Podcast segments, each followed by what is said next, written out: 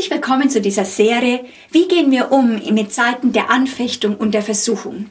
Im letzten Blog haben wir uns darüber unterhalten, dass manchmal Lügen uns verhindern äh, oder verhindern können, dass wir gewinnen können. Und es, zum Beispiel, wenn die Lüge in uns ist, sowas dürfte gar nicht in mir sein. Mit